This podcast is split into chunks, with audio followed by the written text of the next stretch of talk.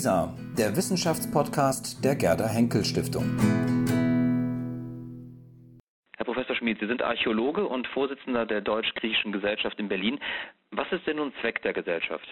Ja, die Gesellschaft hat den Zweck, die Verständigung und Freundschaft zwischen Griechenland und Deutschland, zwischen dem Griechenvolk und dem deutschen Volk zu fördern, auf sämtlichen Ebenen, auch wenn das Realita vor allem auf, auf kultureller Ebene der Fall ist.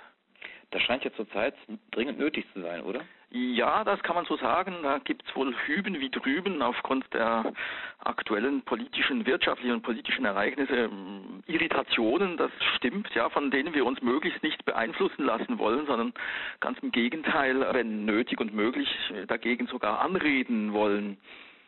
Was sind denn die Ursachen dafür, dass das Verhältnis zwischen Deutschen und Griechen oder zwischen Deutschland und Griechenland zurzeit so gestört ist? Das liegt ähm, natürlich im Zusammenhang mit äh, der, der, wirtschaftlichen Situation in Griechenland, die ja, äh, das ist für die Griechen als solche schon mal schlimm genug, aber hat ja leider dann auch Auswirkungen, die über Griechenland herausgehen, europäische und sogar internationale Dimensionen annehmen. Und da entsteht häufig die auf beiden Seiten nicht ganz richtige Vermutung, dass die einen quasi die Schulden der anderen ähm, bezahlen sollen, was, wie gesagt, von, von beiden Seiten ein, ein Fehlverständnis darstellt. Und gerade bei den Griechen kommt dann mit dieser Situation auch der Eindruck auf, die Deutschen, die deutsche Politik, müsste man vielleicht äh, korrekterweise sagen, versuchen ihnen auch noch zu diktieren, wie sie denn äh, ihre Schulden abbauen sollen und ihre Wirtschaft am Leben und am Blühen erhalten sollen. Was kann denn eine Organisation wie die Deutsch-Griechische Gesellschaft in Berlin dazu beitragen, dass wieder mehr Verständnis füreinander entsteht, dass solche Spannungen abgebaut werden? Ja, Realita, da geben wir uns auch keine Illusionen hin, nicht sehr viel. Wir sind ja auch ein sehr kleiner äh, Verein mit einem entsprechenden auch kleinen ähm, Einzugsgebiet und Wirkungskreis. Nichtsdestotrotz äh, ist es ja so, dass steter Tropfen bekanntlich den Stein höhlt. Es geht halt einfach darum zu zeigen, dass die einen nicht ganz so böse sind, wie die anderen das möglicherweise denken und umgekehrt, dass die anderen halt vielleicht nicht, nicht ganz so, so arbeitsscheu äh, oder schlecht organisiert sind, wie das wiederum die Ersten denken mögen. Und was tun Sie konkret in der Gesellschaft? Gibt es sowas wie Vorträge, dass vielleicht die eine Stimme und die andere zu Wort kommt? Oder haben Sie ähnliche Veranstaltungen jetzt auch im Zuge der Griechenland-Krise in der Gesellschaft abgehalten? Unsere Hauptaktivitäten bestehen aus regelmäßigen Vorträgen, die sich so in, in etwa an den Semesterrhythmus auch an, an den äh, Universitäten und Hochschulen äh, halten, wo wir aber jetzt nicht gezielt auf Wirtschaftsfragen abzielende Vorträge anbieten, äh, halten und halten lassen, sondern wo wirklich ähm, alles Mögliche, was das deutsch-griechische Verhältnis im weitesten Sinne angeht, zur Sprache kommen kann. Aber das kann sehr wohl auch ein, ein Zeithistoriker sein, das kann auch ein Wirtschaftsexperte, eine Wirtschaftsexpertin sein, die halt zu solchen Fragen Stellung nimmt, aber jetzt nicht gezielt und ausschließlich. Jetzt sind Sie ja neben Ihrem Amt als Vorsitzender der Gesellschaft vor allem Archäologe an der HU in Berlin. Richtig. Ähm, hat die Verschlechterung dieser Beziehungen auch Folgen beispielsweise für in Griechenland arbeitende Archäologen aus Deutschland? Ganz ausschließen kann man das nicht, auch wenn es äh, zunächst einmal könnte man ganz äh, neutral sagen, na ja, eigentlich äh, nicht, weil ähm, das vor allem das Deutsche Archäologische Institut, welches natürlich so ein bisschen die Standarte der, der deutschen Archäologie in Griechenland hochhält, äh, ja mit deutschen Geldern funktioniert. Aber das ist nur ein Aspekt ähm, dieser Arbeit deutscher Archäologen in Griechenland. Da gibt es sehr viele Projekte auch des Deutschen Archäologischen Instituts, die in Zusammenarbeit mit griechischen Kolleginnen und Kollegen von den Universitäten Universitäten und von den Ephorien, also die Ephorien, könnte man auf Deutsch sagen, das sind die Landesdenkmalämter, ähm, über die Bühne gehen. Und diese griechischen Kolleginnen und Kollegen, die sind natürlich sehr direkt äh, von den wirtschaftlichen Schwierigkeiten ihres Landes äh, betroffen.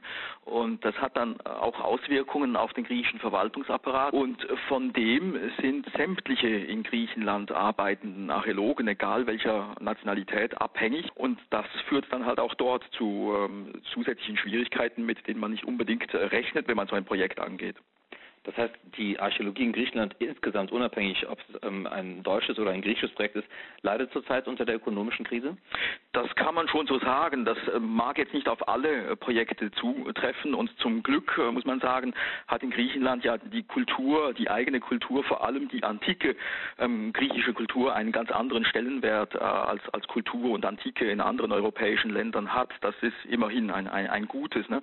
Aber äh, tatsächlich, ich meine, wenn es der Wirtschaft schlecht geht, dann wird gespart und da wird halt auch in Griechenland an der Kultur gespart und wie gesagt auch im Verwaltungsapparat, der mit dieser Kultur umgehen muss. Der, der griechische Antikendienst, das ist äh, für europäische Verhältnisse ein ziemlich großes Gebilde, das auch relativ viele Personen beschäftigt. Und wenn es dort halt aus wirtschaftlichen Gründen schlecht geht, das wirkt sich halt von ganz oben bis ganz unten aus. Also so besehen ist die, die wirtschaftliche äh, Situation sicher kein, keine gut, kein gutes Zeichen fürs Arbeiten in Griechenland. Nochmal, egal ob man jetzt griechischer Archäologe ist oder deutscher Archäologe.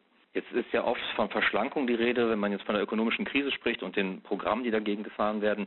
Ist eventuell die Bürokratie auch in der Archäologie, wenn es um die, Sie haben schon die Ephorien angesprochen, mhm. wäre das auch eine Chance sozusagen, dass man bestimmte bürokratische Prozesse auch verschlankt? Die Ihnen vielleicht die Arbeit leichter machen oder Archäologen in Griechenland? Ja, ja und nein. Das ist natürlich immer eine, eine, eine sehr schwierige, ein sehr schwieriges Denkspiel. Äh, tatsächlich ähm, ist Verwaltung, kann Verwaltung immer irgendwie entschlankt werden. Das ist ja in Deutschland nicht anders. Ja, da muss man sich nichts vormachen. Und äh, verschiedene einzelne Prozesse, die hinführen zum, zum Erteilen, sagen wir, einer Ausgrabungsgenehmigung oder einer Studiengenehmigung in einem Museum, die könnten sicher vereinfacht werden. Auf der anderen Seite ähm, ist es meistens nicht dort, wo man dann den Hebel ansetzt, sondern bei Dingen, die vordergründig Kosten ähm, erzeugen, beispielsweise äh, Gehaltszahlungen, nicht? Und äh, dann versucht man Stellen abzubauen.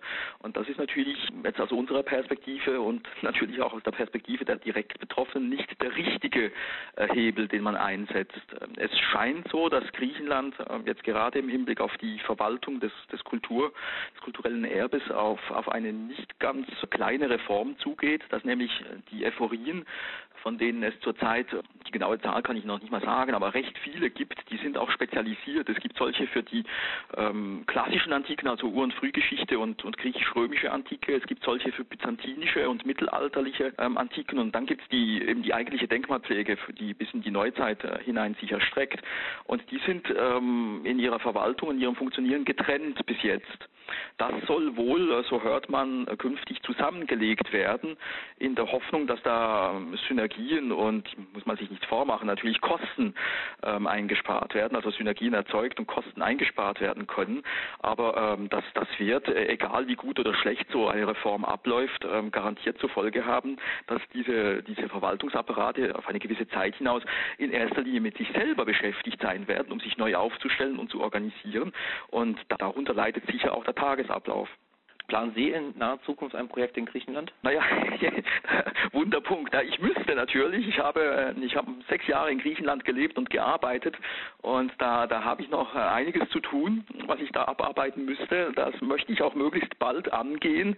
Ähm, allerdings, und das hat jetzt überhaupt nichts mit der, der aktuellen Lage in Griechenland zu tun, allerdings ähm, hat es auf meinem Schreibtisch beziehungsweise in den Regalen dahinter ähm, mehrere Stapel von Pendenzen, aber sobald die, die Griechischen an der Reihe Reihe sind, hoffe ich doch sehr, dass es mir wieder möglich sein wird, nicht nur über Griechenland, sondern auch in Griechenland zu arbeiten. Können Sie uns sagen, an welchen Projekten oder um welche Projekte es konkret geht? Ähm, ich bin ja ähm, ich bin ja Schweizer Staatsbürger von Haus aus, ne? Und ich habe sechs Jahre lang für die Schweizerische Archäologische Schule in Griechenland gearbeitet und da auch eine eine Ausgrabung in Eretria auf der Insel Euböa geleitet. Ähm, die ist ähm, teilweise abgeschlossen, aber eben nur teilweise und sowohl der abgeschlossene Teil wie auch der nicht abgeschlossene äh, Teil, die müssen erarbeitet werden, aufgearbeitet und publiziert werden. Dann wünschen wir Ihnen dabei, dass Sie das bald wieder aufnehmen können. Ja, ganz herzlichen Dank. Und herzlichen Dank für dieses Gespräch. Danke, ich habe zu danken.